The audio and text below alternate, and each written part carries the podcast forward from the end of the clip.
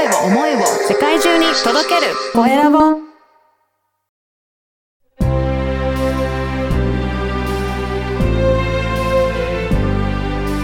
経営者の志こんにちは、コエラボの岡田です。今回は無意識の使い方をサポートされていらっしゃる望月理香さんにお話を伺いたいと思います。望月さん、よろしくお願いします。よろしくお願いいたします。はじめまして。よろしくどうぞ。あまずは自己紹介からお願いいたします。りがとうございます。はい。えーヒプノセラピストとして、うんえー東京の飯田橋でセラピールームファンソンというセラピールームを開催しています。望月理香と申します。どうぞよろしくお願いいたします。よろしくお願いします。ね、えっ、と、このヒプノセラピーね、やられてるってことは、ちょっとどういったことをされてるのか、詳しく教えてもらってもいいですか？はい、ありがとうございます。あの、人って、あの、意識と無意識がありまして、おはい私の専門は無意識にアクセスをするっていうセッションをしてるんですね。はい。で、普段は多くの人は、まあ、あの、起きているとき、例えば今もそうなんですけれども、人とお話をしているときは、覚醒していて、ん左脳状態にあるんですうが、ん。その右脳というものはその時眠っているんですね。はい。で、ということは、普段は右脳を使うことがなかなかできないので、うんですから、まあ、意識できないので、無意識って言うんですけれども、うん。そういう意味では、領域としては95%のお脳の領域を私たちは普段使えないままにいるという。そうなんですね。なかなかね、じゃあ、あの、使いこなせるのって難しいのかもしれないですけど、これを、じゃあ、望月さんはもっともっと活用できるように、いろいろサポートをされてらっしゃるということでしょうかね。そうなんです。あの、主にいらっしゃる、あの、私のセラピールームにお越しいただいている方々は、企業の方ですとか、はい。起業家の方とか、うん。それからスポーツのアスリートの方とか、それから芸能界の方とか、うん。そういった方が主に多いんですけれども、うん。あのそういう方々って意識が高いのもありますけど、はい。どこかで考えてるだけではいろいろな問題とかうん。課題とかっていうのは解決できないんだっていうことをどこかで感じ取ってらっしゃるんですよね。はい。で、そういう方に私はどんなお手伝いができるのかと言いますと、その意識的になっているフィルターを、あの、まあ、実際は催眠という言い方をするんですが、左脳のフィルターを緩めていただくことで、うん。無意識である右脳の状態に入っていただくことができるんです。うん。うん。で、実はその中に何があるのかっていうと、過去の問題もあるんですけれども、うん。新しいアイディアとか、ひらめきとか、うんあるいは何か、えー困難を感じていることであれば、困難の原因になっているようなものも無意識に隠されているんですね。えーじゃあ、無意識の中をみ、あの、うまく活用していくと、そういったところもいろいろ解決できるようなヒントそうなんでになっていくんす。はい。へーすごい解決のきっかけは、はいあの、考えるところにはなくてう、ん実は考えることをやめた時に、その右脳の領域、無意識の領域に入ることで、そこには無尽蔵の、あの、ヒントが隠されていて、今までも歴史上の多くの発明家の人たちも、うん。よくあの、聞きませんか？眠ってる間にう、ん。あの、夢で見るとか、ひらめいたとか、うん。そんなお話をよく聞かれたかと思うんですけれども、い。その状態を、あの、意図的にセッションで作る、あの、提供することができるんですね。そうなんです。やっぱこれ、ね、人からいろいろ、えーアイデアとかもらうとかあるかもしれないけど、自分の中にそういった無意識の中にあるから、うまく活用していくと、どんどんどんどん自分の中からアイデアも出ていくっていう。そうなんです。ですかおっしゃる通りですね。あの、岡田さんさすが感度がいいですよね。あの、結局人に言ってもらったことって、うん、そうかなとは思っても、実際に人が本気で行動を起こしてパワフルに何かに関わるときっていうのは、自分自身がほん本当に腑に落ちたとき、うんそこから情熱ができたときに、ものすごいエネルギーが出てくるわけですよね。はい。はい。そういうことなんですね。なるほど。じゃあそれを、やっぱり経営者の方だったりとか、えーそういった方にうまく無意識を活用でき、いただけるようにサポートしてるっていうことなんですね。はい。そうなんです。ぜひ、あの、そういった意識の高い方々が、そういう状意識の状態を、メンタル状態をうん。体験していただくことで、はい。いろいろな、あの、い例えばそれは企業の社員さんに対する理解だったりとか、うんこれから事業の方向性だったり、芸能関係の方は役作りであったりとか、あの、誰にも言えない悩みの克服であったりとか、様々にお手伝いすることができると思っています。なるほど。これ、今、も、もちづきさんはどういった、えーところで、どんな方法でそういったサポート、個人でやってるのかとか、なんかセミナー形式とか、いろいろあるかと思うんですが、どういったはいことでやってらっしゃるんでしょうか？あの、過去には、あの、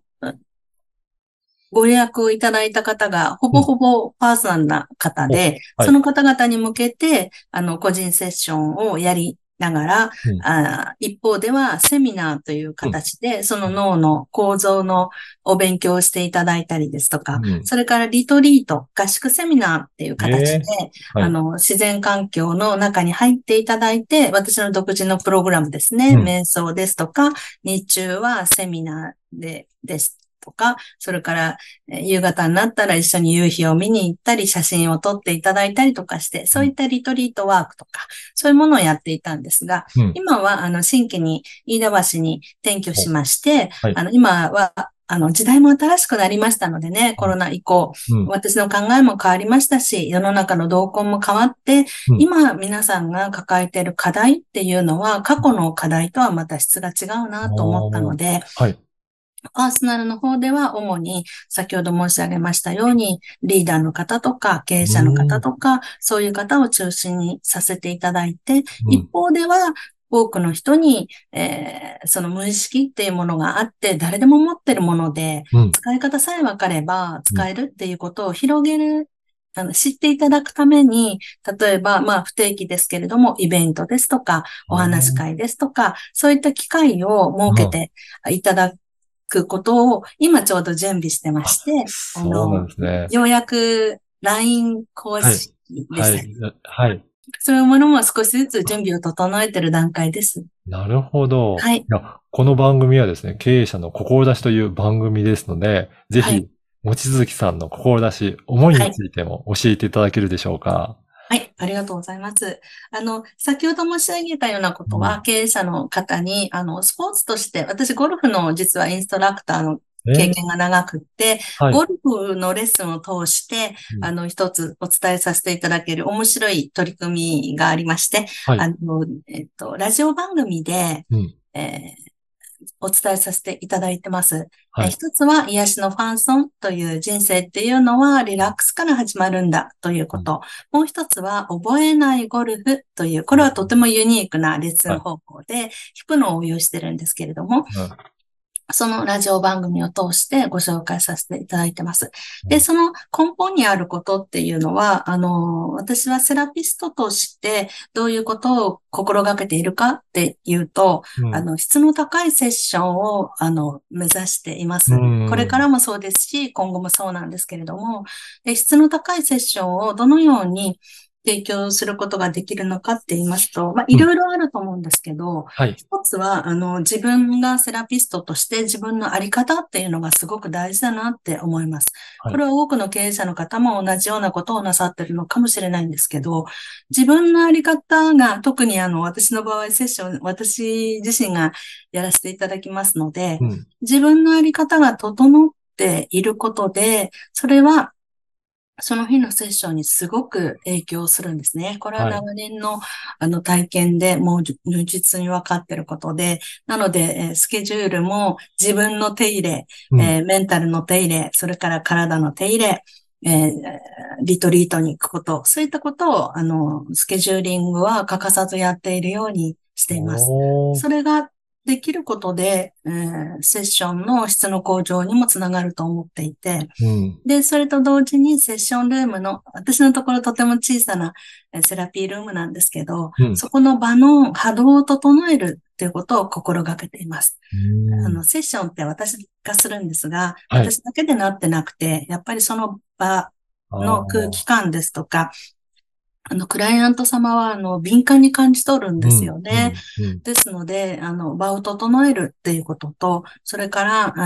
ー目に入って欲しいものだけを置くようにしています。うんこれはちょっと変わってるかもしれませんね。はい多くのセラピストさんは飾ることをこう中心に考えてらっしゃる方が多いんですけど、私の場合はその方が持っている無意識に入れる環境を整えたいので、ね無意識の外にあるものに意識がいってしまうようなものは置かないようにというのを心がけています。あとはですね、あの、自分自身のことで大変恐縮なんですけど、うんうんあの、学び続けていたいんですね。はい。もう人、その人の資格をたくさん欲しいわけではなくて、うんうんクライアントさんに何が、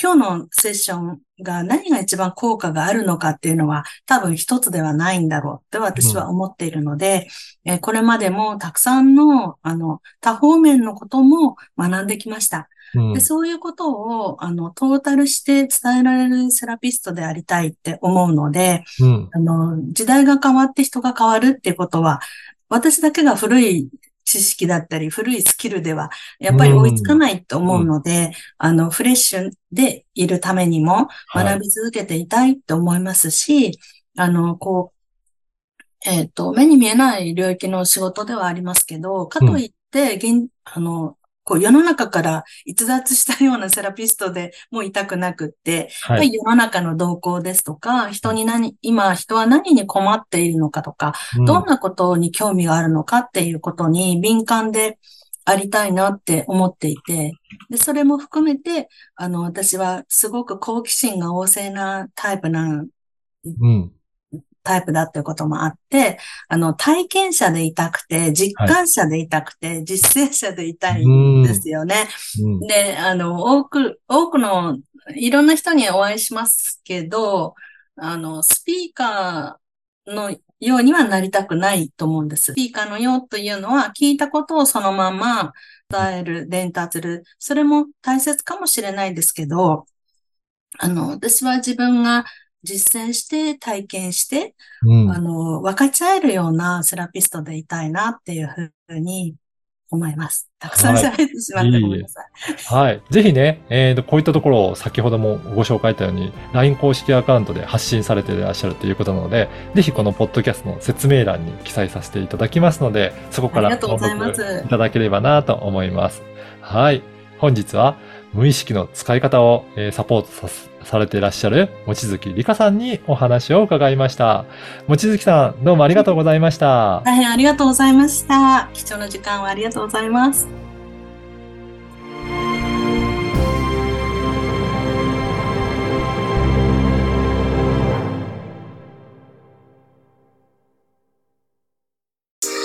声を思いを世界中に届けるコエラボ